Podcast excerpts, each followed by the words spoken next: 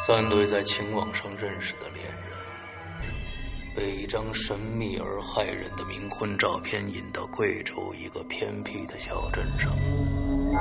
每次活着回来的只有一个人，失踪的人渺无踪影，回来的人似傻若狂。可那个小镇却仿佛从未曾存在过一样。一四二八五七的邮编中，到底有何玄机呢？推着空婴儿车的老婆婆是人是鬼？谁在操控谁的脆弱灵魂？三对恋人的命运又该何去何从？一场把人逼向灵魂死角的变态游戏。当爱情遭遇死亡，你会如何选择呢？鬼影人间携手中国恐怖第一人周德东，打造二零一六年盛夏第一缕恐怖寒流，百万级销量恐怖巨制《冥婚》。二零一六年七月十五日，鬼影人间官方淘宝店及苹果 APP 全球上线。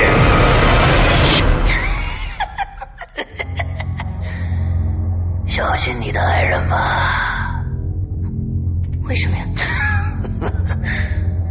他才是最有可能把你弄死的那个人。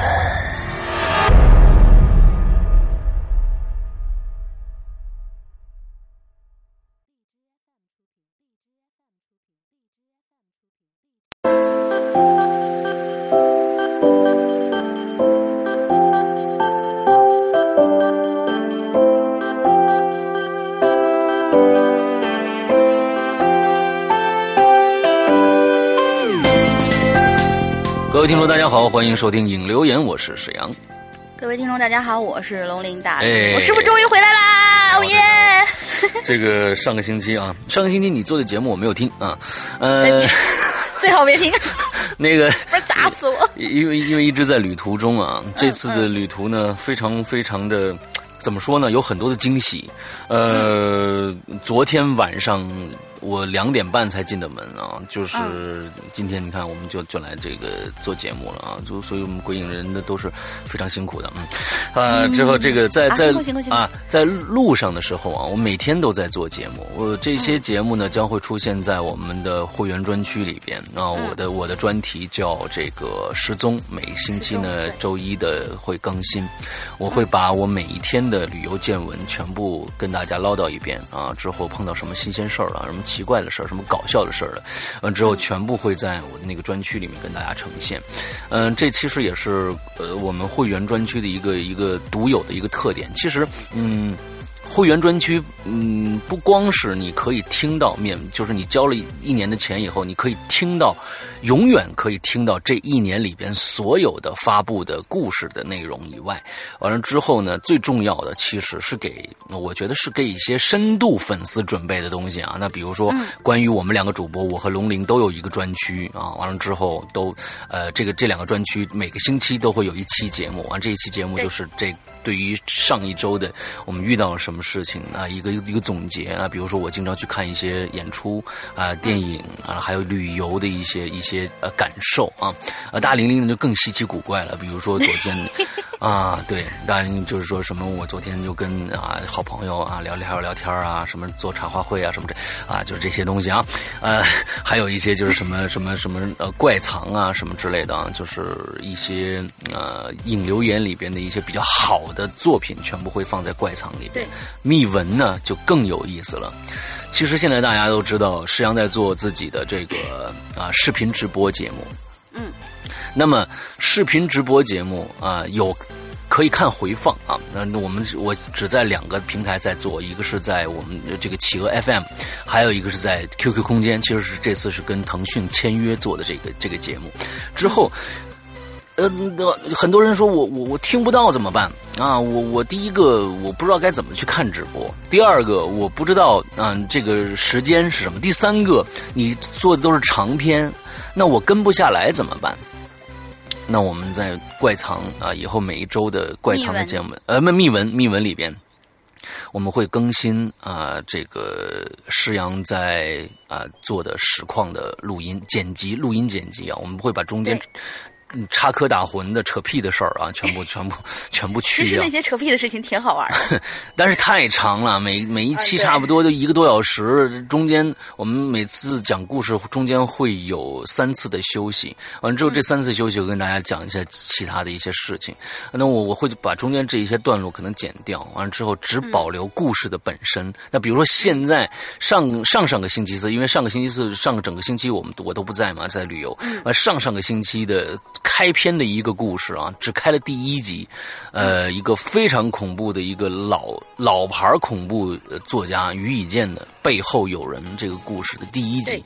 那我们可能在在这个星期的星期呃怪藏应该是是星期几来着？星期五好像是，好像星期五对，星期五的时候我们会把上个星期的这个啊，星期六吗？密文是星期六，呃，不是星期六，哎。密文是星期六，怪藏是星期天。对，不过密文星期六。嗯，在星期六的时候，我们会把整个上上个星期的那个整个的录音啊铺上来。那么也就是说，会员专区将是一个非常非常丰富的一个内容啊！就我现在都觉得，我靠，这个内容简直了！就是呃，我觉得很多是稀缺资源，我是永远不会拿出来的资源。就比如说。嗯，直播的这个内容啊，我肯定也不会在在其他的地方售卖啊，我们只是在在在会员专区里边这个铺给大家，对。对，上个上个星期走了差不多有九天的时间呢。我们我这次的主要啊，主要是在西北去玩之后这个嗯是在甘肃和青海，嗯，那甘肃去了张掖和敦煌之后，我比较兴奋的是你去了罗布泊。对对，去罗布泊边缘啊，边缘并不是那腹地，并不是腹地，而是边缘，呃。非常奇怪的是，因为我并不知道我去了罗布泊，这个是我在我的行程之外的，因为我要去的那个地方其实是一个雅丹地貌的一个一个一个地质公园，但是它在我在开车在路上的这个途，这次基本上是自驾，除了就是说大的地域的跳跃是用火车或者飞机的形式，其他的都是用用开车的形式来来来，要不然太远了都，所以。我在去这个雅丹地貌，其其实也是叫魔鬼城了。那大家可能很会会觉得，哦，魔鬼城是不是那个魔？这个此魔鬼城非彼魔鬼城，那个魔鬼城是新疆的吐鲁番地区的，而而我这个去的呢是。敦煌地区的也是个雅丹地貌，这两个地貌是相完全相同的，都是雅丹地貌。但是这个也叫魔鬼城，因为里面有非常非常多的一些奇形怪状的。这个我会在我的那个失踪里面跟大家详聊。但是我在开车去这个地质公园一百多公里，呃，路上居然看到了路牌就是这个雅这个雅丹公园再往前走三十公里就到。这个罗布泊了，而我去到的我去到的这个公园里边，导游跟我说，其实这也属于罗布泊。罗布泊是一个耳朵的形状，而这个地方正好在下耳垂的边缘。这个地方正好是在下耳垂的边缘，溜了一圈。哎，对我就是顺着边缘走了走了那么一圈而已，并没有进到腹地。但是，呃，听说我也去不了。我问了，我也去不了。剩下那三十公里，我是想开过去的。然后起码我找一个罗布泊的牌子，我拍张照回来吧，对吧？没有。他说下边呢，嗯，必须按照这个公园里边的公路开过去，再开再往前开就是土路了。而而接着我想说的就是，呃，其实我们国家呃有很多很多。完全可以 PK 掉国外的所谓的，就是我以前跟大家说的，我在美国去的一些，比如说优山美地国家公园、黄石国家公园这些国家公园，其实你去到了以后，你觉得非常非常的美。但是我告诉大家，中国的这些地貌一样美的让人就是 窒息、窒息、冷汗直流。有一些真真是冷汗直流。你去到那我看照片我都已经激动了。的。到那雅丹地貌的时候，你要是如果是晚上的话，你真的会吓死的，因为太恐怖了里边。到白天的时候，你会那个叫魔鬼城，真的是不为过的。你你那那怪石嶙峋，完了之后，远远的各种各样的形状，到了晚上它这个轮廓的时候，你会非常非常之恐惧的。我觉得，之后我想说的是，呃，中国和国外的美国的国家公园只差只只在。一个问题上有差别，就是设施问题。嗯，也就是说，进了这个公园，呃，在国外，美国进公园的话，基本上是是开车进公园。之后呢，你在这个公园一个票，这个票有七天的七天的时效，就是你在七天之内，你可以完完全全出入这个公园。也就是因为它有很多公园非常的大，你不一定今天就能逛完。那它一张票二十美金包车，它不算人，它只按一辆车收。那这是美国的一个习惯，而在国内呢，这些公园我觉得也是有道理的。为什么？他他怕人进去啊破坏，因为这个咱们经常写一个到此一游什么之类的，这这种这种的，完之后还会去把那些石头可能会会搬一块下来啊，或者怎样？我觉得这也是有道理的。就是说，他只能是按人收费，之后坐他公园里边的车进去，再出来。所以呢，那整个公园里面的大道你是开不进去的，而去罗布泊你只能顺着这条路再往下开，才能到罗布泊，所以就没有去成。对，所以就是说这个公园的设施啊，整个的啊，比如说休息站。啊，还有一些补给站，这些在里面就完全没有，完全没有，就是说一片空地，只有一条公路在上面。但是在可能在呃美国的一些一些一些国家公园，它的设施非常非常的齐备，它的安全性是第一的，就是说就是说你进去以后，你不会出现太多的问题。对，呃，这包括我去这次，嗯，从从甘肃敦煌又去了青海，去了青海以后，最后一天的这个行程没有跟大家在这个。这个失踪里边说，因为当时已经在机场了，没办法说最后一天的行程。最后一天的行程，我们去了一个非常非常牛逼的一个国家公园，是一个呃，也是丹霞地貌加湖水的，嗯，这么一个呃，里它里面是李家峡水电站，整个的这个山是非常非常之壮美的，真的是太漂亮了。所以就是我们国家的这个这个地貌还有这个景色，绝对不亚于。其他的国家，任何国家，因为我们国家太大了，各种各样的地貌全部都有，山清水秀也好，或者是这种奇山怪石也好，都会有。就就是我们希望，我们也在在这个这个国家公园里面看到了很多的他们在建这个设施，呃，他们也想把这些设施嗯弄好了，但是可能还需要一段。很长的时间，希望就是说，起码把公园的这个安全做好了，这是第一位的。另外，还有一些补给站呐，或者怎样的，我觉得这些东西弄好了以后，我们我我们我们这个国家公园都会非常非常之漂亮。对，嗯，我觉得有新优化就是好的。嗯嗯，有它是在在优化的，对，所以嗯，这就是大概我们这一周对对我来说的一些感受。当然有一些很搞笑的感受。那么会员有福了，嗯，大家可以去听一下这个会员。专区周一啊，也就是今天啊，大家听到引留言的时候，我们那边已经同时更新了我们的这个失踪的板块啊，里边将是一个一个小时五十分钟的一个，因为因为我每天晚上在录嘛，今天晚上回来我就会录那么呃二十二十分钟，今天干什么了，完了过就过，而且这里面最珍贵的还有一段录音是我在西宁录的，西宁的呃东关。清真大寺，我录的一段就是呃，这个他们在做弥撒，在在做这个祷告，就是他们每天他们有五次祷告，是晚上的那一次祷告。呃，我在里面对穆斯林教，呃，有一个我自己特别直观的感受，就是我感受到了非常非常平静和祥和的感感受。这个也会我在我在这个这个这个。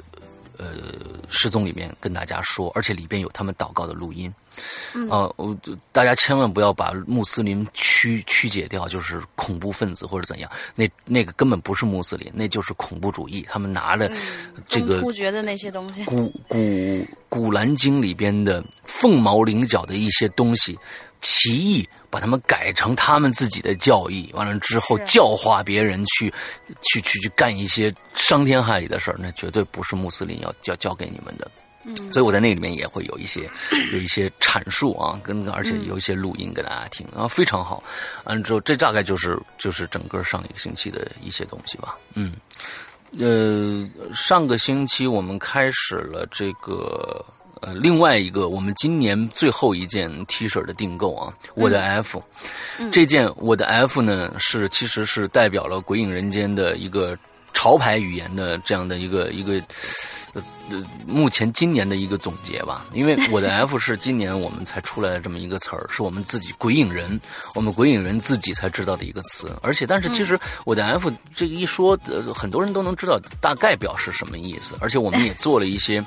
呃，各种意义的阐阐释啊，就是告诉你大概我的 F 是一个什么意思。它其实有很多的解释。我的 F，F 和很多 friend、family、fire，呃，或者是什么什么之类的啊，很多的解释。我也有 fuck 的意思啊。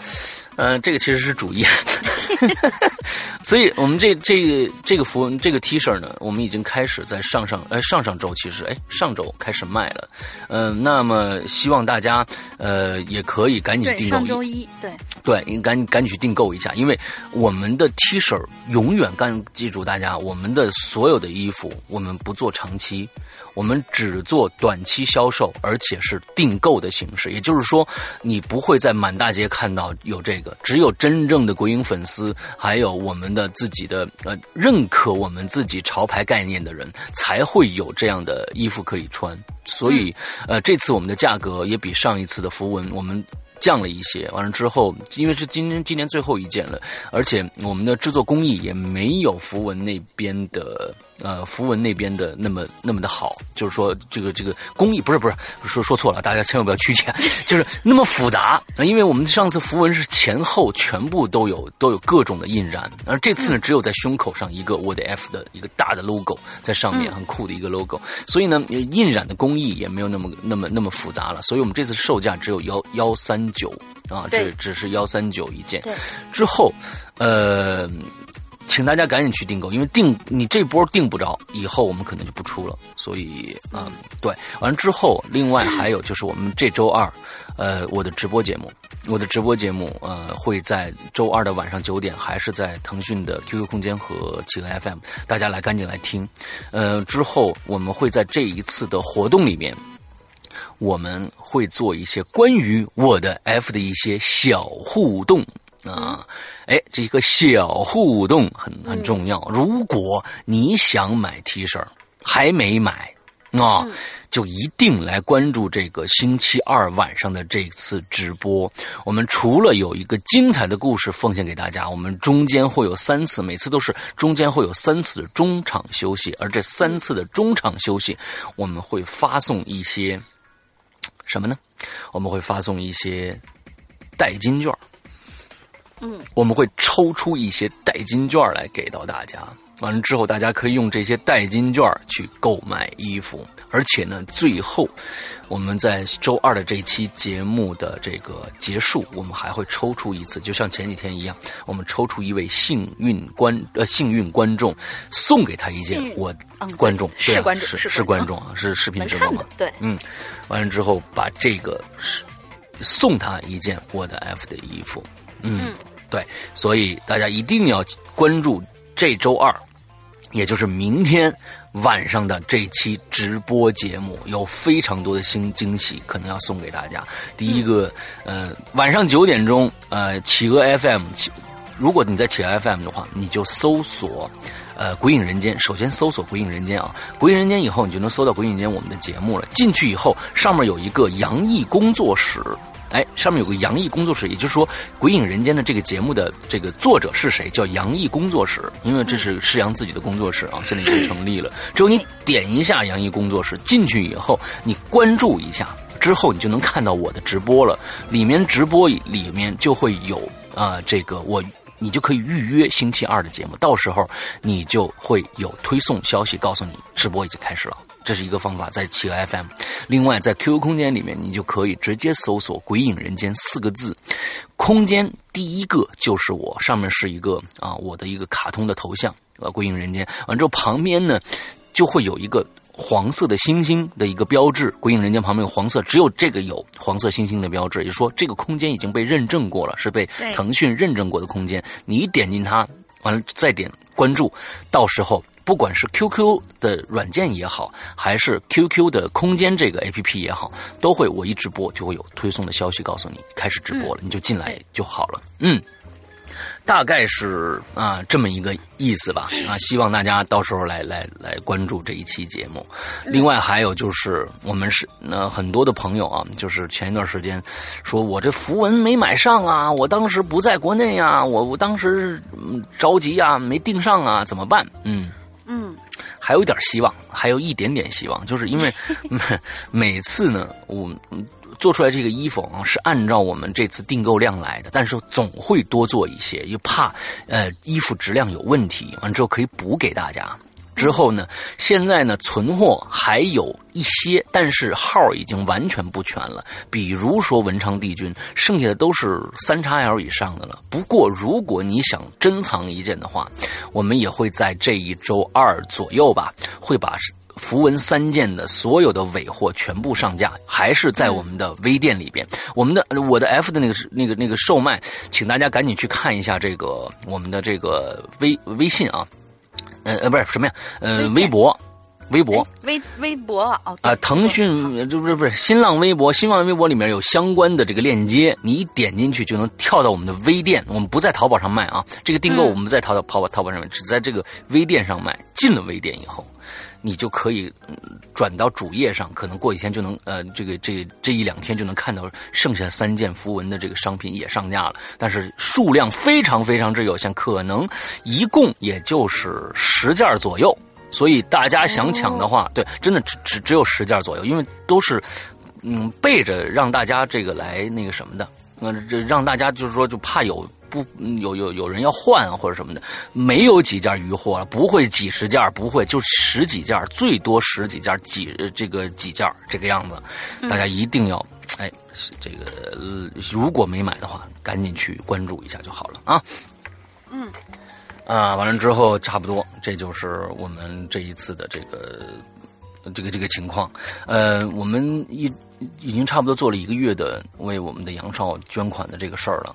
那我们这一次跟大家说一个好消息，那个呃杨少的妹妹啊，也他其其实是弟妹，呃妹妹呢已经出院了，呃身体现在不错啊，状态比较稳定，状态比较稳定。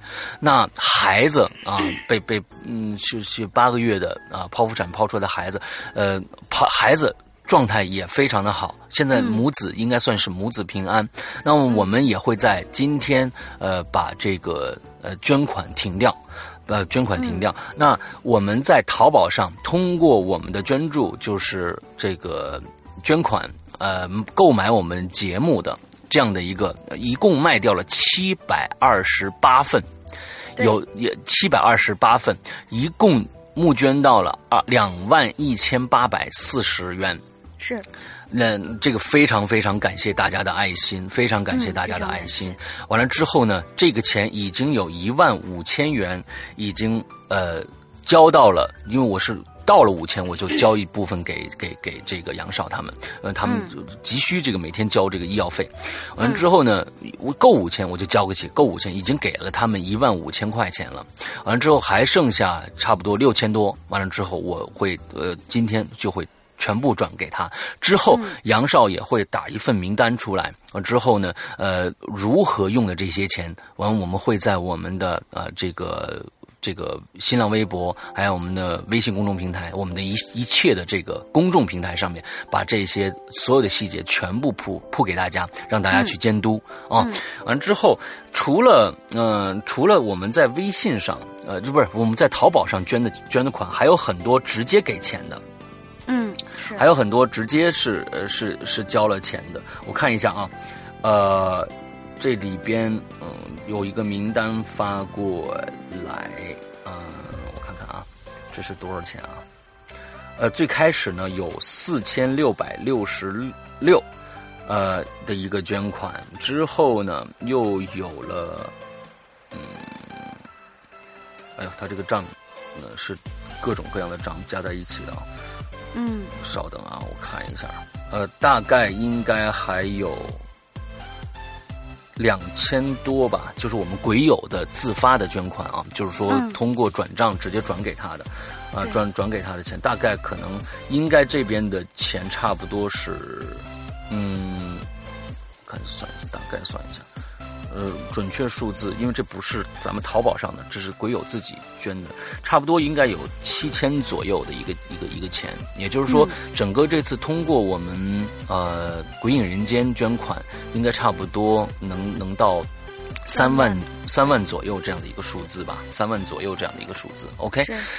大概就是这一次我们捐款活动，对，这次呃，石阳和龙鳞在这再次感谢啊所有的爱心的听友们啊，这个真的是非常非常感谢大家，嗯，OK，那今天的前面的闲话就说完了，非常的长，为什么呢？这么长呢？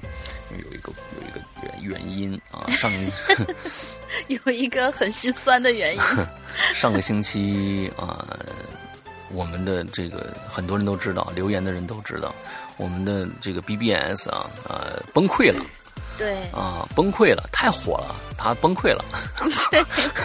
嗯，就是有一些帖子进不去了啊，有些帖子根本就无法浏览啊，进不去了，所以我们的上个上一周的话题也被也被盖掉了，看不到了。所以呢，本身前几天大玲已经已经疯了，已经快啊，了。疯了，这怎么办啊？周一的节目怎么办？怎么做呀？这个已经帖子都没了。最后呢，我们这次只能做一次遗珠了啊！嗯，遗珠啊，珠不是那个活的那个珠啊，珠是珠宝的珠。所以呢，今天的我们的引留言的主题是以前没有被念到的一些鬼友的留言啊。嗯，呃，非常非常有，哎，非常非常的杂，什么话题都有。所以呢，嗯，就叫就叫遗珠吧。行，可以。就就叫遗珠吧。啊啊，珠。嗯，好，那我们就开始今天的主题了。什么话题都有啊，今天是一杂伴儿啊。好，那第一个大玲先来。好，第一位这个鬼友叫做 Elisa Leo，他说：“山哥，龙鳞妹辛苦了。这怪人呢，见多了。”在我们云南本来就有很多稀奇古怪的风 风俗人情啊，这也是一位云南的听友。说一下我小学同桌吧，他以前在我们班可可谓是品学兼优的三好学生，很小就开始学习京剧了，哇塞，太棒了！还上过中央台的一个儿童节目表演过，就是当时我们大家心目中的尖子生。可是呢，却突然整个人都变了。我不知道到底发生了什么事导致他变成那样，只知道班里和以前他的同桌都受不了，坚持要跟他换位置，不想跟他同桌。嗯，可我这人呢，从小就好打抱不平，看到我们班最瘦小的女生都被他气得直哭，我就自告奋勇跟老师说：“老师，我跟他做，我不怕。”嗯，这也是一个作死的行为啊。对，嗯，前人之见你不听，你非要自己去试一试啊。嗯，好，嗯，看看发生了什么。嗯。初生牛犊不怕，不怕坏同桌吗？嗯，对。嗯，好。前那个年少轻狂不懂事儿啊，这一做就知道自己摊上事儿了。他这人画风突变之后呢，就是呃，简言之就是一周特别的安静，安静到可以一天到晚在学校里一句话都不说，连卫生间都不带去的，戴个鸭舌帽，压的特别的低，你根本看不到他的表情。因为我们这一组的座位是靠墙的，他坐外头，我坐里头。我跟他说话啥的，他头都不会抬一下，根本就不理我，导致我上厕所都得从桌子底下爬出去，因为他，嗯，对，因为他根本不会起来让我出去的，就完全不理。上课老师点名让他回答问题，他就像没听到一样，头很低的看着桌面，就那么一动不动的。但如果你们以为就这么完了，那就大错特错了。因为接下来的一周，他会开启另一种模式，就是癫狂模式，和上周的安静模式是截然相反的。这周他整个都处于臭流氓那种姿态。这个行，臭流氓，这个好家伙，臭流氓啊！对，就是臭流氓，你没看错。一个六年级的小学生啊，他会经常对着我淫笑。然后，然后做出什么咽口水之类的表现，对我说一些莫名其妙的话，比如说“放学之后记得去小巷口等我哟”之类的话。我天哪！哎，不不不，等等等，这这这个这，我想想啊，这写写，呃呃，Lisa Leo 应该是个啊，Lisa 是个女孩的名字，Leo 又是个男孩的名字，他这个到底是男？我估计他是一个叫 Lisa 的女孩，然后他是狮子座的。哦哦，有可能是吧？哦，完了之后他的同桌应该是一个男孩啊，是是男孩啊。哦，所以他说对，一般小学的时，你看小学的时候一般都是男女搭着坐嘛，所以就是刚才他不是说他们班最瘦小的女孩都被气得直哭，应该是男女搭着坐，所以应该这个是个男孩。好，我们继续往下。放学之后记得去小巷口等我哟。我天哪，好恐怖！好猥琐，小学六年级。嗯，哎。嗯，他说我也算是神经大条了，一直无视他的各种挑衅。上着课，他也经常肆无忌惮的对我做出各种鬼样子，直到老师忍无可忍的说：“你滚出去，小明，你给我滚出去。”哦，这时候他就会很开心的收拾好文具书包，背着书包，呃啊书本，背起书包，很愉快的蹦上讲台，对着老师飞个吻，然后很嗨的说一句“拜拜”，然后就背着书包留下老师在风中凌乱，然后他走了。好奇怪！我天哪，这个这个太像上身了，这个这个。嗯，对对对。所以呢，他就这么反反复复的，而且周期非常的稳定，都是一个星期安静，一个星期癫狂，一个星期安静，一个星期癫狂，一直到小学毕业考试那周，很不幸，他是安静模式。等到我把试卷检查完两遍，转头一看，人家居然低着头啥都没写呀，然后我就惊呆了，这货不想上初中了吗？嗯，由于他的这种特殊情况，可能家长跟呃什么告诉过老班啊，应该是班长告诉过班长原因，呃，这老班也很照顾他。老班主任吧？老是班主任吧？家长是班主任吧？哦，对对，家长告，对对，家长。嗯。那么班主任呢也蛮照顾他的，我就一直问他，你为啥不写呢？他就不理我。嗯。后来是我的动作引起老师注意，老班过来就问我。那干嘛交头接耳啊？我说李老师，他到现在都还没写卷子呢。那老班也很奇怪啊，问他你为啥不写呢？问了好多好多遍，他才默默的回了一句：“我的笔没有墨水了。”呃，我靠，我彻底无语了呀！最后我就把笔借给他，老班坐在他旁边，一字一句的念着答案给他，他才写的。就这样，他才完成了毕业考试。我这位同桌毕业之后呢，到底有没有继续学业，那我就不知道了。老师也从来没有告诉过我，他们为什么他为什么是这个样子，这成为了我们班至今的一个千古之谜。好了，讲完了，希望能被念到吧！祝二位主播越来越帅，越来越美。哎呦我天哪，这个这个挺挺恐怖的这件事情啊！啊对对对对，我觉得是不是是不是家庭家庭教育压力导致他变成了这个样子？我不晓得。可是他这是有周期性的，这个也挺奇怪的。他家里家里会给他怎样的一种压力，才能他让他变得这么有规律的发疯呢？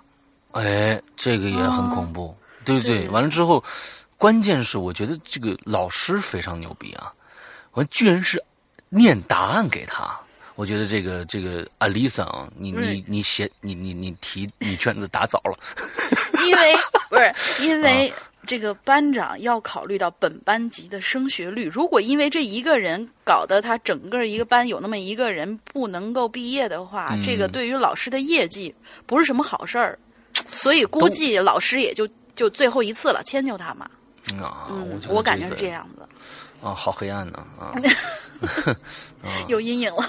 对，那要是这样子的话，那大家都别学了呗。老老师直接在讲台，哎，大家听好了啊，现在开始念答案。那每个时候准备写第一道题，A，好，写写好了没有？那这不就完了吗？大家都别学了，你这这好。好吧，好吧，嗯，接下来老师也挺善良的，嗯，接下来一个，接下来叫阿伦零五零三，嗯。长到二十四了，也没有玩过什么灵异游戏啊！看别人写的午夜十二点照镜子、削苹果、点蜡烛什么的，觉得很恐怖。可后来回头一想呢，自己天天熬夜到十二点，貌似也没发生什么，都是自己吓自己。不过游戏虽然我没有玩过，但我亲身经历过乡下办法事这么一件事儿啊。那还是我十四岁的时候，当时上初二，一零年后的今十年后的今天啊，我翻出枕头下的咒符，脑子里还是充满了不解与敬畏。那个时候的我呢，和其他上中学的小孩一样，日子就这么平静无虑的过着，直到那一天，初春三月。我从春节的堕落时光中，这喊 你你怎么堕落了？啊，春节的堕落时光中被拉回学校，拖着沉重的书包，每天往返在学校、家和补习班之间。一天放学回家呢，我和我妈说：“妈，最近我眼睛总是有点痒，还有点胀。”我妈开始也不以为意，说：“可能刚开始上课眼睛不适应吧。你上学的时候好好做做眼保健操。”嗯，好，我今天让你这个占一次便宜啊，我也没放在心上。嗯，在家里翻了瓶眼药水，放进书包里就当没事了啊。可后来的事实证明，事情远比我和我妈想象的严重。一个星期以后，我的眼睛不疼不痒了，我还庆幸自己的眼药水拿的挺准的。可是呢，一天我洗完澡，对着镜子。做鬼脸的时候，你这个习惯很好啊。他后面有个括号，我小时候洗澡呢，就喜欢闹腾，在浴室里各种嗨。这是唱歌那种是吧？嗯，让我们脑补一下，他在浴室里各种嗨啊。啊，对对。嗯，突然发现，在我两只眼睛里，瞳孔下方都长出了一个个的黑点还伴有血丝。黑点不是很大，隐隐约约的，不仔细看都发现不了。我呢，马上告诉了爸妈，爸妈看了也觉得奇怪。周末的时候，就带着我去医院的眼科，在眼医院里做了各种的检查，最后医生得出的结论是，双眼单独性虹膜炎（括号，单独性是指没有并发其他的症状）。嗯，医生也感到。奇怪呀，说这虹膜炎一般只出现在一只眼睛里头，往往伴随着其他的症状了。单独性虹膜炎很少见，况且还是两只眼睛同时都得了，这奇怪了。尽管感到奇怪，但是呢，弄清楚了病情，我爸妈还是放心了些，从这医院里拿了药就回去了。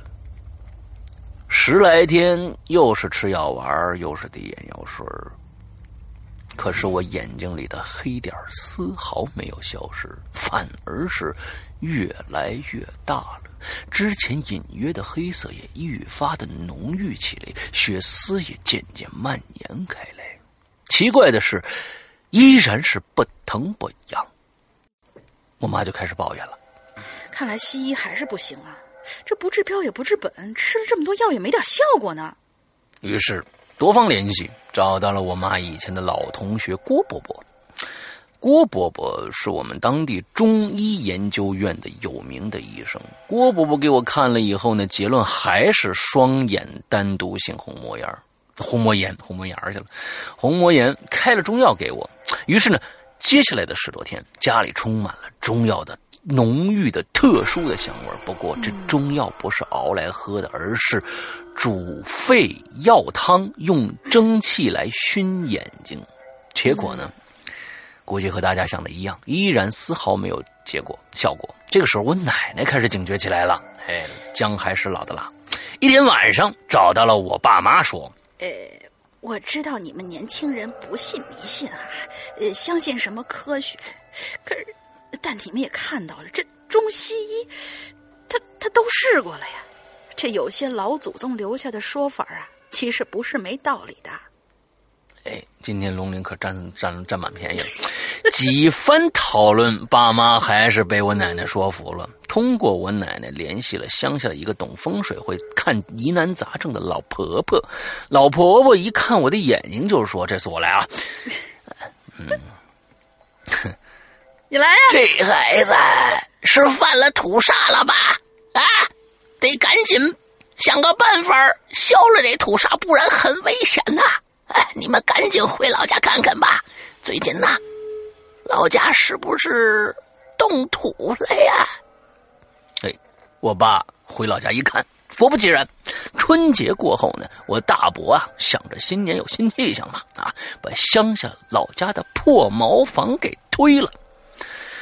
正哎，这个茅房，我想问问啊，这个乡下老家这个破茅房啊，是茅草房的意思，还是厕所的意思？这个我不知道啊。我觉得像厕所吧。上厕所是吧？啊，这应该是，应该是厕所啊。破茅房给推了，正打算盖个新的挖地基的大坑，现在还没填上呢。接下来的几天呢，全家忙开始准备法事啊，忙这个法事的事儿。日子太久了，我已经记不清具体有哪些东西了，只隐约记得买了猪头。牛头、公鸡，还置办了各种香火蜡烛之类的，又请了隔壁村里的一个会办法事的老爷子过来。老爷子也看了看我的眼睛，又拿起我左手看了看，说：“哎呦，还好还好，不算晚，不过也算是拖了够久的了。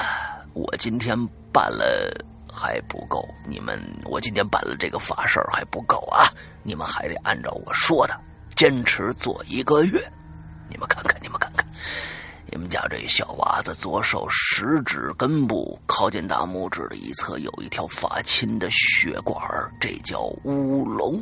要是这乌龙冲到食指上面的第三个关节就完了啊！还好现在只到了第二关节多一点没犯土煞的人呐，一般看不到这条乌龙，或者只是隐隐约约的。只到第一个关节而已啊！哎，这家人一听就慌了啊，赶紧在老家的大堂里摆了张大桌子，放上各种的什么猪头、牛头啊什么的水果、香烛，法事就这么开始了。真正的办事儿，呃，办法事呢，根本不像是什么影视作品里面描述那样，拿个什么木剑跳来跳去的，舞来舞去的。这老爷子，那那跳大神老爷子呢，就是从包裹里拿出了一个牌位，放在桌子上，点了香烛之后，就静静的站在桌前，嘴里念念有词的，也听不清楚他说什么。同时呢，右手在左手手心。画着看不懂的符号，这一定是道家的。嗯，对，画符呢。说了一阵后呢，拿来了公鸡，割破了鸡冠，用公鸡的鸡冠血在一张黄纸上画了一个符号。哎，这个挺稀稀奇的，一般都是割了喉咙，但这个它是割鸡冠。啊，也有也有也有也有的，也也有割割鸡冠血。我是头一次知道。哎哎，在上面画了一个玄天上帝的一个啊一个符号，后面还写了个我的 F。我的 F，不行不行，不不能这么开开开严肃啊，对对严肃严肃严肃，不能内置广告。呃对，嗯啊，这个内置广告不好。嗯，然后呢，拿着黄纸又说了一大段，接着呢就把这黄纸给烧了，把烧完的这个灰啊倒出倒入一碗清水里，让我给喝下去。接着，老爷子又拿出毛笔沾了朱砂，在黄色的丝绢上画起了符咒。这次画的是丰都大帝，符行行行行行行，严肃点严肃点。符咒啊，符咒是一些很复杂的图案，对，又像文昌帝君，像是文字又看不懂。你够了。嗯，老爷子画完了，交给我妈，说呢，让我放在枕头下，然后还吩咐我爸妈说：“嗯，你们接下来一个月呀，啊，还有活要干，每天午时。”啊，这个午时就是晚上十一点到第二天一点啊。嗯，要拿一碗淘米水往你家西南方向。这不是子时吗？对呀，它应该是子时，午时是中午啊。对呀。啊，这写错了啊。啊，这个到底是晚上还是白天啊？这白天白天是午时，晚上就是子时了啊。嗯嗯。他说。那个每天这个时候要拿一碗淘米水往你们家西南方向走一百步，然后把淘米水泼在地上。回家呀，最好去请一尊观世音菩萨回来啊，不用太贵的啊，心诚就行啊。还有外面啊挖的这个土坑，得赶紧填上喽。哎哎，我爸妈千恩万谢，送走了老爷子。让我爸妈出乎意料的是，老爷子压根儿就没收钱。爸妈惊呼一声：“我的 F！” 我奶奶给 嗯，我奶奶给了老爷子五十块钱，就让就把他送回这个隔壁村里了。后来呢，我们才知道，乡下会办法事的人是从来不会提钱的，嗯，即使非要给钱，也不会收太多。他们相信这是救人救己，帮别人的同时呢，也给自己修福分。是的，从乡下办事办完法事回来没多久，也就一两个星期吧。我眼睛里的黑点和血丝就这么无声无息的消失了。嘿，我爸妈这次彻底无言以对了。哎，他们在心想，是不是这三个符文起的作用呢？我的 F，十年，你 这那支广告也够了啊！估计这位鬼友以后不会再给我们留言了，我觉得。啊，对，十来年过去了啊，真不好意思啊。这一一一开始提到第一个符文的时候，我一看到你画画符文，我就想到了这个这个咱们，因为咱们的符文就是用这个道家的上面那个、那个做的，我就想到这个了。一说一说就刹不住车了啊，那实在不好意思。啊，这个来，嗯，接着来啊，十来年过去了啊。每当我跟同学讲这个故事，也总总有人不愿意相信，说我故事编的不错。嗯，病好了肯定是中药西药慢慢起的作用，我只能对他们一笑了之。回家敬畏的拿出枕头下的黄丝绢，平静的看着上面游龙般的红色字迹，上面写着文昌，不是有些事儿，哎呦，这这个真是挡不住了。有些事儿是说不清的，有些人也是也是说不信的。嗯，另外还想说一点，如今乡下会办法事的人是越来越少了，年轻人不相信老祖宗的说法，也没人愿意学这门手艺和救人救己的心态，也将会随着这一辈老人的离去而消失。想到这儿呢，不禁让人感到神伤啊。嗯，其实早就想写了，但一直忙于其他的事情。今天终于下定决心写下自己的故事，为《归隐人间》做出自己的贡献。在海外留学，养成了听诗阳哥节目的习惯。我表示有很多的海外党也在收听你们的节目哦。嗯，你可以说《鬼影人间》是著名世界恐怖啊、世界级恐怖故事广播节目了啊！好好好，谢谢啊。谢谢嗯嗯。这个今天呢，有利用你的节目啊，又给我们的符文做了很多的这个广告啊。对，我们的符文其实其实真的攒攒起来，到了那个时时节的时候，穿起来真的有辟邪的作用啊。嗯，好啊，对，啊，对不对的？反正龙鳞非常的无奈啊，嗯对，很无奈嗯 行吧，好吧啊，好吧，就这样，我们接着下一个。嗯，好，下一个这位鬼友呃叫做 xzdyyj，嗯，估计是某些什么名字的缩写吧。你跟你的男朋友或者女朋友，嗯嗯，主播好，我是个土生土长的杭州人。在哎十多年前呢，我们家还没有用空调的时候，每到夏天，附近的邻居就会聚在一起聊闲天儿。偶尔听到一段关于我们这儿钱江大桥的传说。哎，传说这建造钱塘江一桥、二桥、三桥呃之类的啊，这时候呢，必然要献上祭品，而他这括号里写着祭品就是人，嗯对，应该是活人祭的那种。嗯这刚开始造的时候呢，由于那那边也是一块废弃的地，所以也没什么人，只有建筑工人呐、呃，在施工的时候，有天这工程进行到一半儿的时候，就突然开始刮风了，就把那架在桥上的石棉瓦吹下来。理论上呢，其实不会造成死亡事件，但不巧的是，那些工人大多数都伤了，有些还死了。后来好几次施工都发生了这种事儿。后来就有老人说，建造这种大桥的时候啊，必须要填埋死人，用死人的灵魂来支撑大桥的重量，这样才不会出事儿。哎，到后来呢，政府秘密的就从边远的山区买了一些人来，啊，生生的砌进了墙的里头。我天你这个你这个太恐怖了啊！你这个嗯，，对对对对对，哦，我我我我现在有点毛。嗯，你你你这来来来来，接着念啊，接着念，啊，接着念。接着念，嗯，或者说直接把这些人拌在水泥里头来建造天哪哦，神呐，这这怎么可能这样子？果然再也没出过事儿。后来建造其他桥的时候，也用了同样的方法，也都没出过事儿。这传说不知道是真是假，各位看官自行分辨吧。啊！我天哪，你这太不负责任了。而且他他这个如果能拌进水泥里面，说是说说明这是现代发生的，最起码是近代发生的事儿。那肯定啊，钱塘钱钱钱江桥这个桥，这一桥、二桥、三桥，它肯定是现代的结构啊。你说，如果说是这这事儿，如果在古代发生的话，我觉得嗯那还有情可原吧。可是如果现代发生这样的事儿，那那太惊悚了，我觉得啊简直是。我觉得嗯这个是不会，应该是假的。为什么呢？这也太就是说怎么说呢？这个也太迂迂腐，也不是怎么说，就是太太可气了。就说桥上有一个石棉瓦垂下来了啊，应该不会在这这这那些工人大多都是被砸死和和和这个还有些还没死对啊，还有施工又发生了这种事情，那你就用活人，那这就还是活人呢？你还是因为老人一句话就就干这种事儿吗？对呀、你就是我觉得这应该不是什么真事儿，这听起来实在是太太可笑了。这件事情啊，我觉得假如说能从比如说医院里买一些啊，购买一些尸体，那我还。勉强可以相信，这可能会有这样，起码这起码这人是是已经牺牲了啊！嗯你这不可能说是拿活人来祭，我的天哪！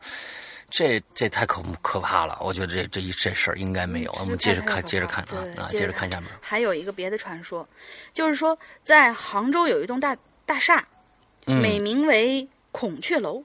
那这外表看上去跟一般楼其实没什么不一样，怪就怪在走进这栋楼里头就会觉得特别的阴冷，而且嗯一般也没什么事儿。商户呢就把办公室，一般也没什么商户会把这个办公楼安置在这儿。就嗯好好的一栋大楼呢，一半时一大部分时间都是空的。嗯我同学就跟我说了，说这栋楼的右侧有个女厕所，但没说是几楼。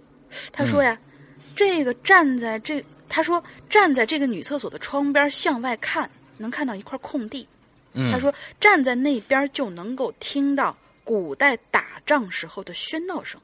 哦，旁边是一个是这个影视公司剪片子那个可能，嗯，对对对对对对，特效公司，嗯。啊，所以呢，站在这窗口，就总有一种想跳下去的冲动。哦，然后他就告诉我了，这里是古时候的古战场遗址，而且是午时砍头的那个地方。哎，这回真是午时哦。所以这块地方啊，风水其实一直不好。所以虽然这大厦的位置不错，但是依旧没什么商户愿意入住。他约过我前去过几次，想看看是不是真的有声音，真的会想跳下去，这又作死了。但是嗯，还好我比较乖，一直没答应他。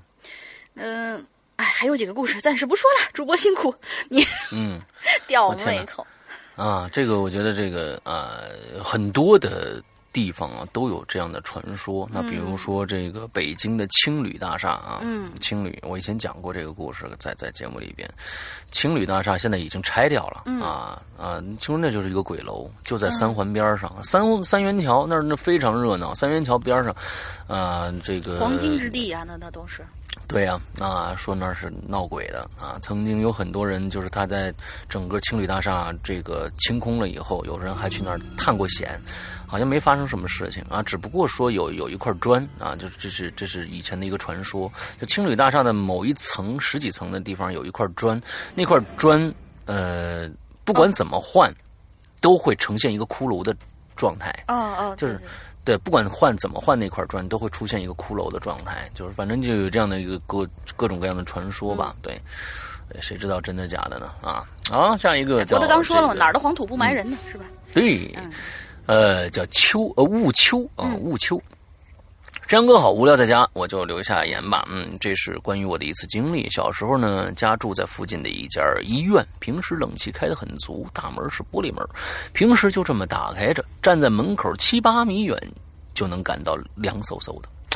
我还记得那天呢，我发高烧了，四十一度，差点就飙到四十了。我的天呐！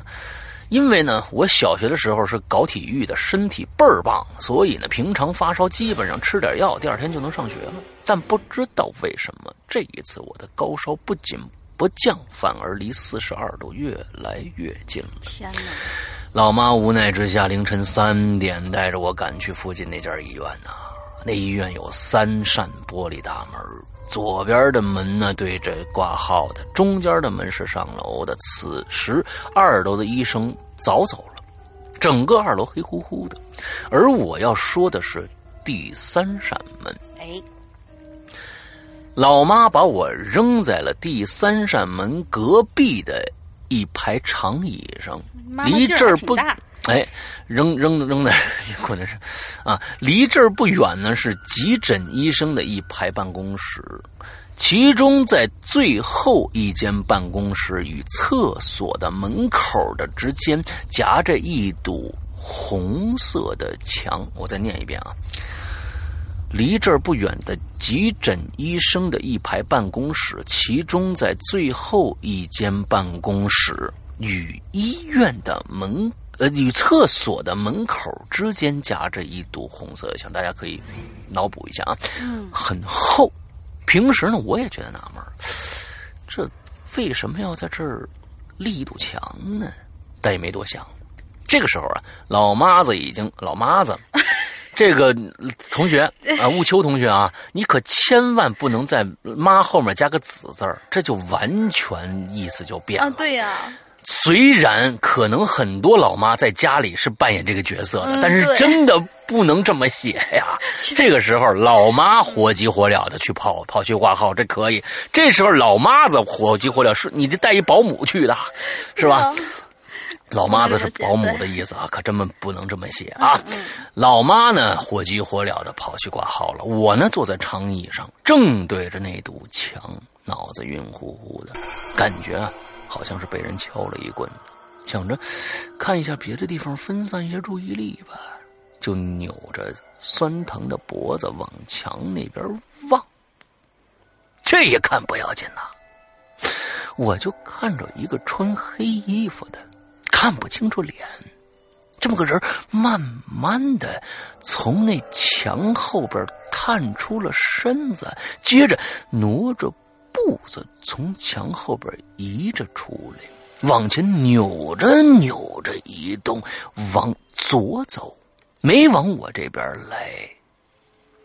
我这眯着眼睛看着这个人进了墙壁的护士打针的那个地方。我就没多想。看完病，医生开完药，我妈让我自己去打点滴，她去开药。进了打针的这个地儿啊，护士给我插针头什么的，接着呢就坐在一边玩手机去。我坐在空荡荡的房间里，猛地我就想到了，哎，刚才那个穿黑衣服的人呢？我就怯怯的问那护士。护士姐姐，刚才有人来打过点滴吗？啊，没有啊，今晚就你一个人过来。啊啊，这这很很不耐烦的说，他说没有，今天就就你一个晚上过来，这什么事儿啊？得什么病啊？这么大的晚上我还要看手机呢。嗯，这是他的心理活动啊。嗯，这样那 这样可还护士啊，护护士不不耐烦的答道：“我直冒冷汗啊！那时候我看到的到底是什么呢？”后来听老妈说，那墙后面的厕所以前是一间小的临时停尸房，嗯后来拆了，那堵墙也就建了起来了。或许是那天病了，所以阳气不太够，所以才看到那些东西的吧。不过也没对自己有什么影响。故事结束了，希望鬼影蒸蒸日上。嗯，好，不错，嗯。记千万记住啊，老妈子的事儿，千万不能这么写。哎，对对对对对，千万不能这么写。好，接着下来，嗯，下一个，下一位鬼友叫左左达成明，嗯他说因为住久了，就和隔壁的邻居比较熟络了。哦，嗯没没什么开头语啊，就就一开始就是这、对，因为住久了就跟隔壁的邻居比较熟络了。当时我们隔壁那老爷子病重住院，男主人的上班，他太太就日夜陪伴呃陪护，有点吃不消了，就拜托我老妈帮忙代替看护一下。嗯，我记得吧，有一次我是晚上下了晚自习去医院找老妈，顺便在病房里洗了个澡。当时啊，那老爷子已经处于弥留阶段了，不怎么说话和搭理人了。我洗完澡就告诉老告诉老妈说：“我先回家了啊。”然后就下楼。就在这个时候，我就发现出问题了，我迷路了，怎么找都找不到上来的路。我也记得不知怎么我记得就是不知怎么拐到了一个很长的走廊，但是里头一个人都没有，连护士都找不着。我当时还不知道害怕，因为根本就没往那方面想。但是找了大概有二十分钟之后，还没出去，这时我就有点急了，因为我是第一次来这个医院，所以也忘了自己到底现在在哪一层。索性呢，就随便找了个楼道口进去。我想啊，这楼道口应该都是有楼梯的，我往下走就肯定能走到一层。那一层办理各种手续的人非常多，一问那肯定就出去了呀。嗯但进去之后，我沿着楼梯往下走，走着走着，突然意识到，前面好像也有一个人，也正在走。一看是个护士，体型有点微微胖，大概是个中年的样子。我们俩人之间呢，大概隔了有一层楼梯的样子。我当时想，哎呀，终于遇到人了，那么他也一定要出去，至少会在他办公的那一层停下来吧。于是呢，我就跟着他一直保持那个距离，就这么一直走。因为我当时是高中生嘛，所以很害羞，也不好意思叫着他问话。可走着走着，我就发现不对劲儿了，因为我发现他也不回头，就那么一直往下走，走的我都有点心慌了。就这么一层一层一层的，我觉得这这至少都应该走到地下室了吧？可他还在继续往下走，手里还端着一个盒子，好像也不觉得累。意识到这个问题的时候，我还是跟着往下走了两层，但到后来我真的不敢再跟着他了，因为他就那么匀速的往下走，我跟着他那么久了，他都没回头看过我一眼。这正常人哪这样啊？哎，实在是不得不往歪处想了呀。这想到这儿，我赶紧在一个楼梯休息平台推开了一个双开的逃生门。万幸，里面是个电梯。我当时紧张的就胡乱按了一下，电梯停下来了。电梯里头，就看到有个戴墨镜的大叔，他很古怪的看了我一眼，也没问我去哪层，似乎是帮我摁了某个楼层。等到电梯到了那个某层之后，这大叔就下去了。可有点奇怪的是，他下了电梯，竟然没有在那层停留，而是徒步下楼梯去了。我这惊魂未定的退到电梯厅的角落，也始终没看清楚到底是哪层上来的，也不记得他帮我按的是哪一层。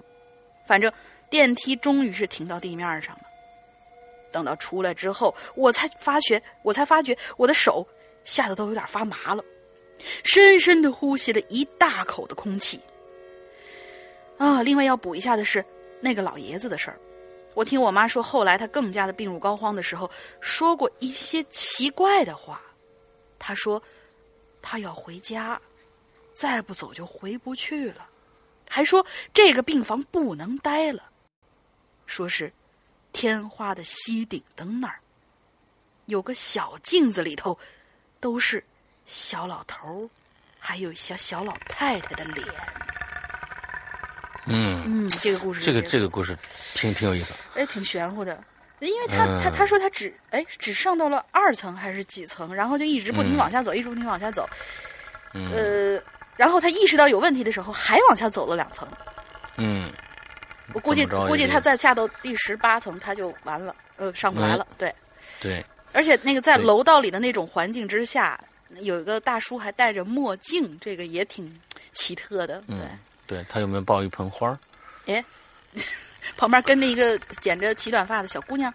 嗯，对，嗯 好，嗯，好，下一个叫 Leon C. Edison 啊，Leon C. Edison、今天我们就发现这些遗珠里面啊，真的是遗珠啊，这个这个名字都很都很生，都很陌生。嗯，对对对。Leon C. Edison 啊，啊主播好，关于电梯啊，我倒是有一个应该比较恐怖的故事。有一天晚上从篮球队回来，特别的累，就睡了。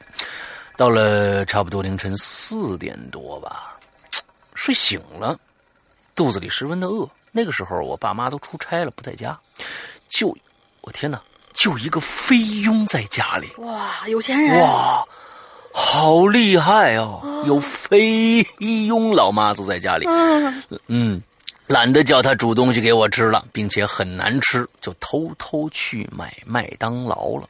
哦，我家在三十六楼，坐电梯下去差不多要一分钟。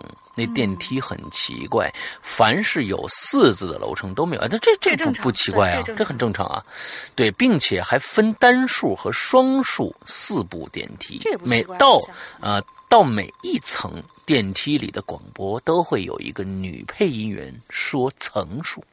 那个时候，哦，每到一个楼梯都会说呀，那个我觉得有点奇怪，应该说是到了某一层啊，就比如说十二楼到了，那你就下去完了，他不可能说十一楼、十二楼、十三楼、十四楼、十五楼到了，烦死啊！那里，我觉得这个。这个我觉得这个有点奇怪啊。那个时候呢，走廊的灯呢闪着幽幽的黄光，我胆子就不太大。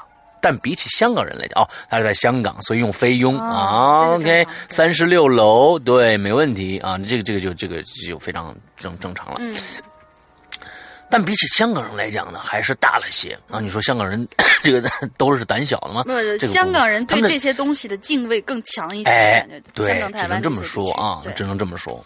正当我走神儿的时候，突然“叮”的一声，电梯到了，我就下去了。但是奇怪的事情就发生了，电梯里边没有声音，我没在意，就坐电梯下下楼了。嗯，正当我走了，电梯到了，嗯，哦，没有没有没有没有没有，电梯里没有声音啊啊，我没有在意，就上了电梯，往楼下走。但是在三十二楼的时候，就停了一下，就等于呢只做了一层啊。他从三十四楼来是吧？哎，他是三十六楼，三十六楼，嗯，对，三十六楼、三十五楼、三十四楼是没有的，三十三楼、三十二楼嗯啊，大家就想一下这个数字啊。嗯呃，在这个时候也没觉得什么。当我到了二十六层和二十二层、十六层、十二层、六层，可都停了下来。嗯，这个电梯都停了啊，每次到这些楼层都停了。到十二，发现是十二的倍数的那种，哎对，比如说哎有二有六的那种，嗯，哎，有二有六啊。对，大堂在三楼，但我却到了二楼停车场。这个时候我慌了，连忙从电梯里窜窜了出来，从楼梯跑上去。当我到大堂的时候，我发现门卫在睡觉。废话，四点多当然在睡觉，但是肚子太饿了。你你这这个你你真是啊，这不亏着自己啊，这么害怕了还得吃，出去吃去啊。我又受到了惊吓，就跑了出去买东西吃了。那时候呢，我掏手机出来看，四点四十七，我没在意，认为明天要上课，就把手机收起来了。嗯，什么意思？嗯，不明白，不明白啊？你看这你你这个逻辑啊，那是我掏出手机来看四点四十七，我没在意，嗯，认为明天要上课，就嗯这个没在意，到底是没在意什么？没不知道啊哎，很奇怪，嗯，吃了大概一个小时，回来的时候，那门卫还在睡，没管他，就上楼了。在电梯里发生了一件惊，一件极恐怖的事儿，让我惊死了。在四点四四七分时前三分钟，就是我坐电梯下楼的时间，四点四十四。什么啊？你这个？哦好，今天这个在四点四十七分时前三分钟，啊，就是就是我出电梯的时啊候是四十四分，不，他出电梯的时候是四点，他他看表的时候是四点四十七分，前三分钟就是我坐电梯下楼的时间，啊四点四十四。现在是五点四十四，可是发发现这事实已经来不及了。哦，明白了，这个四十四分。现在他在外面吃了一个小时回来嗯，啊，这个麦当劳需要吃这么长时间啊，这个吃了一个小时回来，他上楼的时候是四十四分，叮的一声停在了六楼，我开始害怕了，怕发生前面的事，但是真的发生了，十二楼、十六楼。二十二楼、二十六楼、三十二楼、三十六楼，最后我终于到了家，立马跑回来家，喘了一大口气，又发现一件足以让我惊死的事儿，就是在电梯里，那女配音变成了男配音，哦，并并且停的楼层都是四旁边的数。什么叫四旁边的数？十二楼。哎，那不对呀、怎么会是呃十三楼是没有的？没错，十三楼是一个不吉祥的数字嗯，对十四楼也是没有的，也就是真的是旁边的数字。十二楼旁下一个就是是十五楼了，哎，十三、十四对，下一个就是十五楼了，十六楼也也是十五、十六，哎，也不对呀、你要想不明白，我就更想不明白。你是理科生啊？都是四旁边树，十二楼我是可以理解的，对呀、就是四旁边的数，但是十六楼怎么会是四旁边的树呢？二十二楼怎么会是？二十三楼、二十四楼、二十三楼、三楼也应该有啊。对呀、所以这个重点不是十几、二十几，应该是就是一开始说的那个呃十二的倍，就是六的倍数十二。嗯，也不不对，嗯不太像。但是我觉得这个这个故事真的，呃，关键这这个，我觉得可能这个 Leon 他写的这个呃状态啊不太对。其实这是个非常非常恐怖的故事。嗯，我觉得，假如说真的是发生在我们身边的话，这个故事，大家想一想，就是说，你在一个四点多的时候下楼，不管是怎么怎么着吧，四十四分还是怎样，有这有没有这个不吉利的数字？但是你这么晚下楼，居然还会有那么多层都停下来，有停下来开门。完了之后再关上，开门再关上，之后这其实已经很恐怖了。嗯，之后你等你等你回来以后，你再坐电梯的时候，这些楼层依然会开，还是同一个楼层。我靠，那个时候已经，我觉得已经是非常非常恐惧了。完了之后，还那个女配音变成了一个男的声音，哇，这个男的这个细想起来，班吗？难道是说？没有没有啊，那那是夜班了啊，对，所以嗯很很对那个，是啊，Siri 换成男生了。对完了之后，我觉得啊，这个真的是挺恐怖的一件事情。这个事儿，如果说把把这个桥段写到恐怖电影、恐怖小说里面去，也是一个非常好的桥段。嗯，对。是是是是是。OK，下一个哎，遗珠里面真的都是珍宝啊！我发现。嗯，那遗珠还是不错的。对啊，我们还有两个故事就完了啊。嗯，下一位这位朋友也是一个陌生的名字，叫陶硕嫣然。嗯，他说我小时候，陶灼嫣然，嗯，烈日灼心灼，灼灼灼，嗯，陶灼嫣然，嗯陶灼嫣然。我小时候因为身体不好，阴气重，就经常啊会因为一些事儿昏过去。后来呢，我姥姥常年信佛，就去给我请了一个玉观音的挂件儿。在那之后，好像就没有碰见过什么诡异的事儿了。直到我小学三年级，也就是差不多九岁的时候，由于小学的时候嘛，一直住在是一个小镇，所以经济不是特别发达，有好多呢因为去外地上班而空出来的老平房。于是那些老平房就变成了我们这些小孩的娱乐场所，成天家的就一帮小孩跑到那种地方去探险。嗯，有一次呢，我们也是像平常一样去周围的各种地方探险，因为周围地方都去过了嘛，所以我们经经过讨论就决定去那个小二楼。这小二楼（括号里他说）这小二楼啊，是我们当地家长明令禁止我们去的一个地方。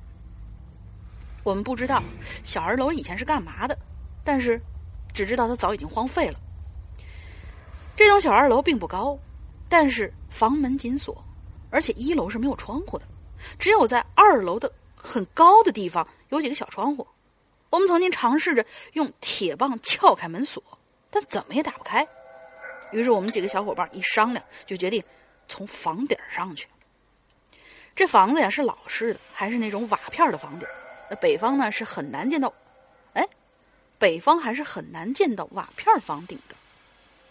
啊，应该是不不难见到。哦啊北方的农村很多都是瓦瓦片的房嗯，子。是啊是啊，嗯，这上房啊，对于我们来说啊，那简直就是一件简单的不能再简单的事儿。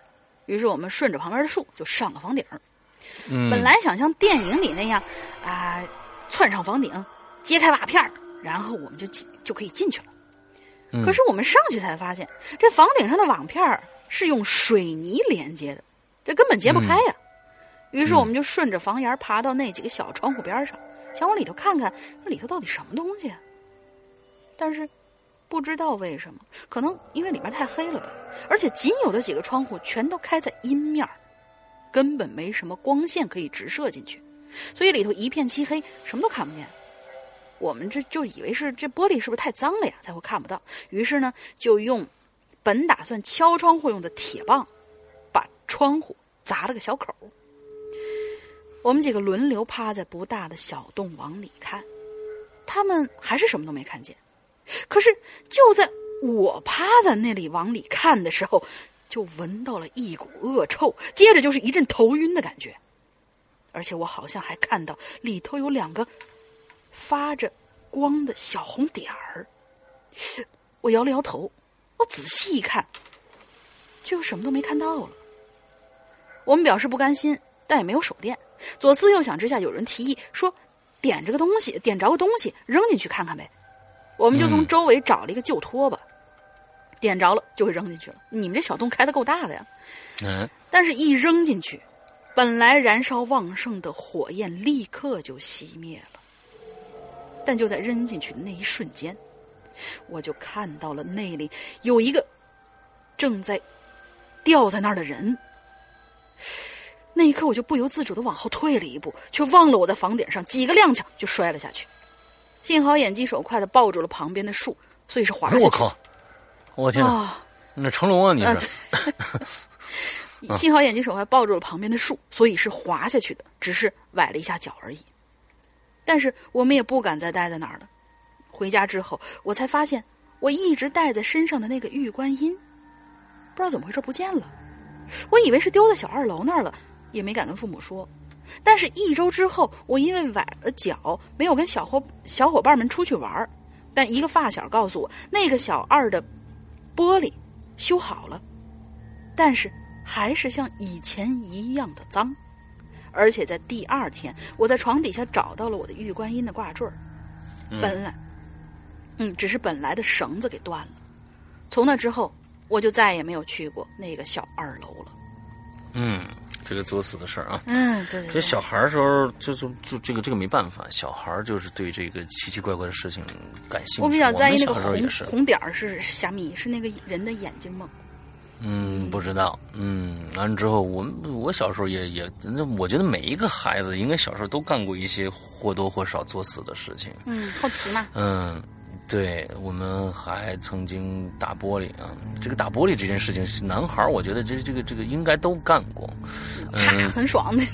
嗯，对，有厂矿，我们我小时候在厂子里面长大的，之后那厂子里面都会有一些什么自己员工的一些食堂啊，呃，这个澡堂子呀、理发店呐、那你砸过不少地方。方啊？呃，我没有，我砸过的是澡堂子的，啊，这个就合理了。对，这个就合理了。呃，澡堂子女的那边啊我们？站在站在一帮人，我们三四个孩子，嗯，之后站在他们他那个澡堂子是这样的，澡堂子旁边就是大食堂，嗯大食堂旁边是理发店，完我们就站在澡堂子后边啊，就就因为澡堂子后面有一个有一扇巨大的铁门，嗯，它是后门，它不是前门，嗯，呃，巨大的铁门，我们就站在那个铁门那儿扔扔石头，当打那铁门上啊，完了之后就听那个声儿完了之后我扔了一个绕飞过去了，完了听着啪嚓一声，完里面有没有有又传着啊的一声，一个女的就是，你看，我就说是砸的是女的那边嘛。对，四散而逃，四散而逃嗯之后，我的心里面就有阴影了。砸了。因为当时我隐隐约约的记得，好像我砸完了以后，从那个大铁门的那个后边跑出来一个男的，哎，看澡堂子的，还是偷窥哎澡堂子的？不知道啊，哎，但是那个人我是认识的，嗯。就在这个就在就是他好像是就是这个管这一片儿的一个一个工作人员，哦。一个挺大的年纪的一个老头儿。嗯。之后呢，我每天上学必经这个地方，嗯，我就害怕他看着我，每次我都低着头过去。哎，这就是小时候的一个一个事儿，我就害怕他把我忽然把我揪住。那人长得挺凶的，你知道吧？那肯定。啊啊！完了之后就怕怕怕他把把我揪住，啊，说你怎么你给我赔赔玻璃啊！我就怕爸 爸爸妈妈他就揍啊什么之类的，就这么个事儿。作死的事，作死的事儿很多的。嗯，好，那最后一个，今天一只黑黑的兔子。嗯。呃，我是新人，二十二岁，姓王。这儿有三个故事啊，这是我们学校发生的事情。我是四川人，我的学校呢在成都双流的郊区，是新建立的新校。两个校区很大。我的宿舍呢，住在西北边的十栋楼二单元一至三室，位于走廊杠三，啊，一杠三室啊，单那二单元一杠三室，嗯位于走廊的西北角，很靠里边，而且窗子外边又有一棵树，所以阳光照进来几乎很少啊。我们宿舍有四个四个室友，一个内蒙古的，一个湖北的，一个新疆的，我是四川眉山的。这是在大学二年级的事儿。那天呢，我从武馆回来，啊，习武之人呢还是啊，发现很多人聚集在宿舍的这个楼门口，有保安，有警察，甚至还有消防员在这个扯这个气垫还有老师叽叽喳喳的，很着急，在讨论着什么呢？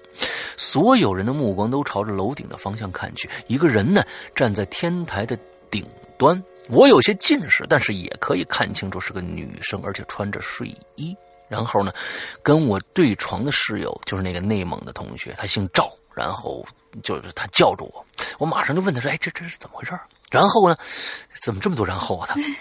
他啊，这个姓赵的这个内蒙的同学呢，就抱着手跟我说：“貌似啊，听说今天好像是舞蹈的这个女生出什么事儿了，现在正寻死觅活的，但是到底什么原因不知道了。”我就我就跟他呀站在这边儿上，好家伙，这下宿舍都回不去了啊！这警察都拉着警戒线，人群里呢很闹腾。这个时候，我看见楼上有人在劝那女生。大约过了不知道多长的时间，突然这女生就从楼上跳下来了。事情发生的太突然了，所有的人都吓傻了。那女生就直接给摔死了。那气垫呢？不是，对呀、那气垫干嘛呢？嗯，这件事情不是我，我相信那女生可能当时真的不是想死，反正是说我已经骑虎难下，我跳下来吧。这种女我知道底下生有气垫女生她不会干这种呃事儿，我觉得这谈判专家也真够啊，不合格对就是关不不就谈判专家，我觉得无所谓，就是底下这扯垫儿的这人干嘛去了？对呀啊，这这，我觉得这是真的是啊。随后人群一是一阵骚乱，警察开始维持秩序，封锁现场。我那个同学拉了我一下，说：“哎，走，咱食堂待着去啊，是啊，咱们食堂边儿待着啊，这这走去食堂边儿待着啊。我就跟着他走去了食堂。就在这个时候，我无意间看见那个女生脑袋已经摔成了烂泥，脖子都歪成了 L 形状，L 啊，英文的 L 的那个形状。我突然感到一阵惊悚，就把头撇过去了，没再看。大约忙活了五个小时，尸体拖走了，现场清扫干净了，可以回宿舍了。这个时候，却有人不敢回去了。那是住在一楼的，几乎所有人都不敢进去了。当然，我和我那个同学是回去了。在进宿舍大门的时候，我看见大约离我几十步的地面上有一个浅浅的人人的人印儿。我看了一眼，就撇过头去了。晚上七点二十分，宿舍那个湖北的同学回来了。他这一整天都在外面瞎逛。回来的时候听说了这个事儿，然后就问我们怎么回事。我们也都是局外人，说不清楚，毕竟不是一个专业的。我们是动漫设计专业，那个跳楼死的是舞蹈表演的女生。晚上九点三十三分，我在画画呢。内蒙的同学在看电影呢，湖北的同学在网网络上码字儿呢。他写他在写小说，他文笔很好，也很爱看书，学习也不错。我主要是想以后能做动漫，成为成出版漫画的漫画作者。新疆的去韩国留学了，新疆的去韩国留学了，交换生啊！九点五十，当我准备起身拿杯子去外边开水房打水喝的时候，突然我就听到了咯咯咯咯咯的声音。这个声音不光是我，两个室友都听着了，他俩都两只眼睛四处看了看。什么东西？什么声音？我们三个人细细听了一下，突然就没了。老赵和老谢都没在意，我也就出去打水了。这个咯咯咯咯的声音是，呃呃呃，是这可是？可是我刚才听见你说咯咯咯的声音的时候，你那边有人敲门，对，我也听到了。就所以，所以当刚刚刚大家可能能能能在节目里面听到这个声音，就是忽然梆梆梆梆敲门。嗯，但是我这个屋子应该是听不到敲门声的，所以我刚才我也你那个我也我你那个屋子也惊到了，绝对听不到敲门声的。我是我我也被惊到了，所以刚才有人敲门，我惊到了。我正好听说到是咯咯咯，我听到了咯咯咯我以为咯的声音，你那边的就有特效人敲门。，我以为你那边自己做了个音效。No No，而且是两是我两次，一个次是两下，一次是三下，非常清楚。嗯，这是一个灵异事件晚上二十二点整，我仍然在画画，老赵在看电影，老谢在看书码字儿。这种咯咯咯的声音又响起来了。这次我们是肯定听着了，老谢听得最清楚，是在门外，因为他的床位是在靠门的。谁啊？老谢喊了一声，那咯咯咯的声音就停住了。老谢站了起来，一把把门打开，朝着走廊看了看。奇怪的是，没人。由于出了事情，这天都没多少人回来，特别是住在一楼的。我们动漫设计专业两两个宿舍的人都在，边上的是一杠八，是方丈他们的屋，这可能是外号啊。老谢把门关了，继续看书码字儿。我把手中的笔停掉了，老赵也关了电影，沉默了一会儿。他们说，他沉默了一会儿，他说：“我这心里感觉啊，他啊就是老赵关了电影，他沉默了一会儿，他说：‘哎呦我天哪，我这心里感觉毛毛的呀。’老谢也停下了手上的事儿，他没说话。就在这个时候，呃，这个声音又来了。这个时候，三个人都开始发毛了，坐着一动不动，只有呼吸的声音和呃这样的一个声音。哎，哦，他那个声音还不是这个喉音，他那个声音应该是有人在挠门。挠门抠门的声音，门和咯咯的声音，那那有有可能是一样的，因为他的毛，嗯，就这你听听我这这个，啊，对，差不多，嘎啦嘎啦，反正就是那种。哎，老谢就说：“哎，是不是有人在挠门呢？”我说：“听着声音就是。”老老赵说：“老赵吧老赵老赵说啊，老赵说，这这今天才出的事儿，这不会，不会是。”对，接下来又是一阵子沉默。我站起来，把柜子里的一把日本东洋刀就拿出来了。我在道场学习日本剑道，就买了一把龙泉的造的龙泉的造的手工日本刀，是真家伙，开了刃儿的。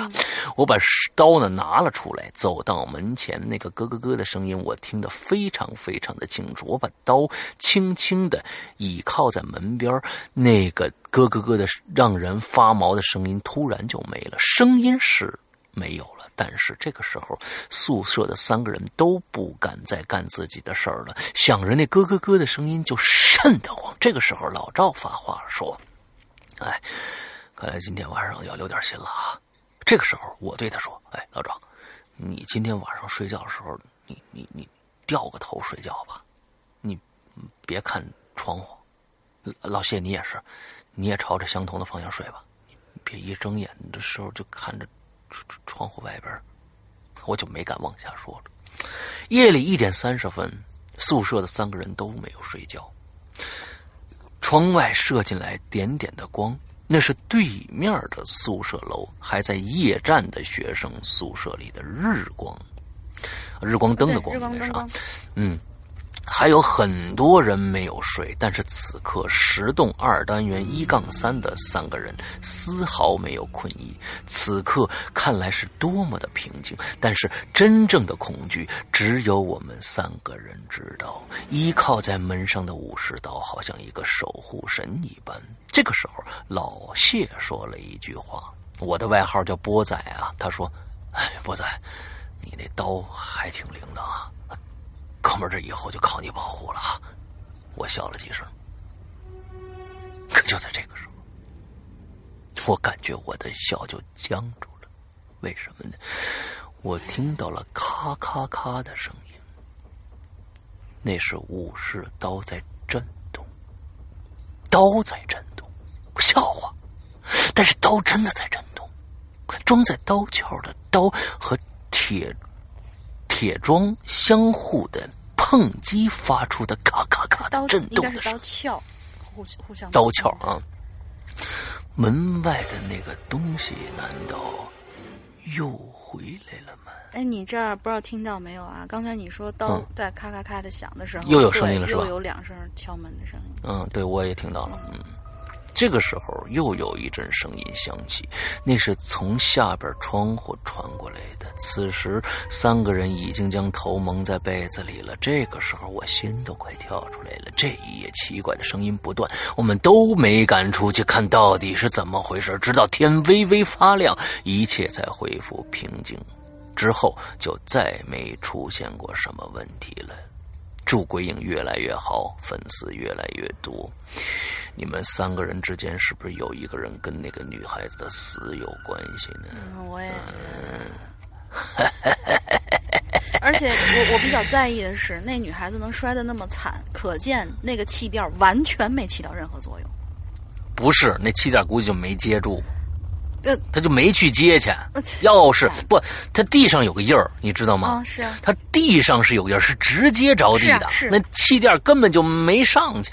是啊，这个我觉得这个是是一个完全可以避免的一次一个一个一个惨剧啊，嗯但是没避免得了，真是非常的可恨太。可恶了。嗯，OK，那我们今天的节目呢，差不多虽然是一个遗珠啊，这个遗珠的节目，但是我发现啊遗珠里面确实有好货，对，哎。发一次，所以呢，我们平常这个这个找稿子，往这个柜藏里面找稿子的时候，我们还是没有太认真。嗯，我的舒服，我的舒服。嗯嗯，所以你像最后这个故事非常的棒，嗯，是啊，最后这个故事非常的棒。还有就是说，那个前面那个其实呃虽然词句哎词句不怎么不怎么连贯啊，但是我们修改一下，也能变成一个非常好的一个怪藏里边的一个一个故事。对，OK，那好，我们最后再嘱咐大家一下，这个星期二，明天晚上啊，明天晚上九点钟，QQ 空间和我们的这个企鹅 FM 都会有一个我的自己的直播节目，里边会有抽奖，关于我们最新的最后今年最后一件 T 恤，我的 F 的 T 恤会。搞一次活动，嗯大家赶紧去参加一下。如果想买的话，还可能会拿拿到一些优惠券。嗯嗯所以呢，嗯、这个是其中一个。另外一个，如果大家啊对我们的会员呃呃会员计划感兴趣的话啊，可以来参加入一下我们的会员计划。嗯那我们的会员，呃首先你得满足一个条件，就是你必须有苹果的设备对，呃呃 iPad、iTouch、iPhone 这些都可以。呃，在里边 App Store 里面下载“归影”，搜索“归影人家”就可以下载我们的 APP、APP 是免费的，里边会有一个会员专区，但是请大家一定。注意看里边的会员专区里的详细的介绍，因为现在很多人认为，呃，就是说我们的会员会员制是可以听全部节目的，这不是的，我们不是借阅的形式，我们是购买的形式。为什么？就是说，我们并不是说你买这一年所有的。节目你就都能都能听了，完了之后过了这一年什么都听不了了。不是，我们是在购买这一年里边我们所有收费节目的一个永久收听权。除了这永久收听，比如说我们在前一段时间我们有冥婚刚刚上市上线的，那我们在之前买冥婚的没。呃，这个冥婚没有上架之前，大家嗯只要购买了冥婚，呃，只要购买了会员，大家都能听到冥婚这个作品。而这个冥婚一个作品就卖就就是售价是五十元，嗯，所以大家你要想，其实这个这个现在冥婚上架了以后，冥婚就不会出现在这个会员专区了，但是。之前没有上架之前购买的会员，购买会员的同学，这一辈子这个冥婚你是都能听得到的。嗯，这我们冥婚一辈子都是跟着你了。对，哎，对我们，我们并不是一个借阅的购买的会员制，而是一个永久收听你在这一年里面买到的所有的收费节目正在更新的所有的。哎，正在更新的所有的节目，而这些节目，如果说你呃单着去买的话，这个钱其实已经超过了一年一九八这个价格了，嗯非常的超值，而且里面还有内置了非常多的会员才专属的一些节目啊，比如说我们两个人的专区、怪藏、秘闻，还有呃现在已经断更的鬼火，鬼火现在因为太缺稿子了，所以鬼鬼火现在现在缺了。如果大家有些人能写一呃这个一百字到五百字之间的非常短小精干的这样的这个恐怖故事的话，请投稿给我们。嗯啊，也是在这儿说一下。好，请呃，如如果这样的话，请请大家感兴趣的话，请大家去支持我们的会员计划，而且我们的呃直播节目也都会在会我们的会员专区里面突出当时的实况录音，所以请大家去关注一下我们超值的会员计划啊。对，好呃，我要插一句，就是说是这个鬼火集这个投稿。不是，嗯大家注意一下，怪藏这个是有可能是你的亲身经历，或者说你周围的人的嗯亲身经历。但是鬼火这个，你可以天马行空的想故事，但最好没有鬼，还能把人吓着。对，哎，就是这样一个精。精品的那样一个小段小段子，嗯嗯嗯，不是你嗯发生的也可以随便编。对，OK，好，那今天我们最后的这个进群密码，来大玲玲说进。群密码是刚才那位经过法事的那位朋友啊，嗯，他的那个一个老爷子给他做法事之前说过一个，他手上有一条什么东西，那个东西如果到达哦第三个关节儿，他就完蛋了。那个东西两个字儿，哦这两个字儿是什么？哎，嗯，啊，这个挺挺挺挺藏的挺深的，对啊，这个答案藏的挺深的，大家可以去听一下啊，就呃用过这个密码就可以加入我们的 QQ 群和我们的这个论坛注册。呃论坛注册啊。论坛上个星期出了一点问题啊，希望大家谅解一下。我们这个星期们在我们已经在抢进修了，对现在在抢修了，争争取下个星期我们就可以正常的可以留对，因为数据啊。量非常大，所以就是旋转这边要一点点调试。他本身平常也特别特别忙，所以大家稍微的呃担待一下，有点耐心。嗯对对对对对对对对，我们的所有的工作人员都是，其实有很多是兼职的，并不是全职的啊。那、我们是兼职在做这些事情啊，大家已经就是用自己的这个平常的时间拿出来很多的时间为鬼影做做做贡献了啊。嗯在这我们在呃说对这个比较最近比较惨的这个旋转同学说一声谢谢谢谢，辛苦了，辛苦了。查这个查这个数据量非常的麻烦。对，嗯，好，那我们今天的节目到这儿结束了，祝大家这周快乐开心，拜拜拜拜。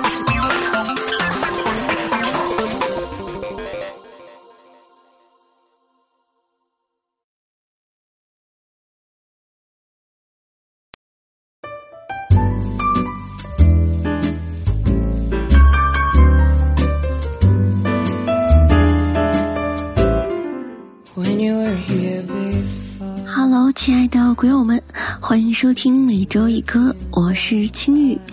你思念的城市是否住着你心爱的他？你思念的城市是否还有割舍不下的牵挂？现在是周日晚上九点钟，周末狂欢的人应该还没有回家，而我却沉醉于夜色中，对你们说着悄悄话。这一周的歌曲来自于我们的老朋友性感水母，他今天翻唱的歌曲名字就叫《思念的城市》，愿你爱的人在你思念的城市中一切安好。接下来大家一起听歌吧。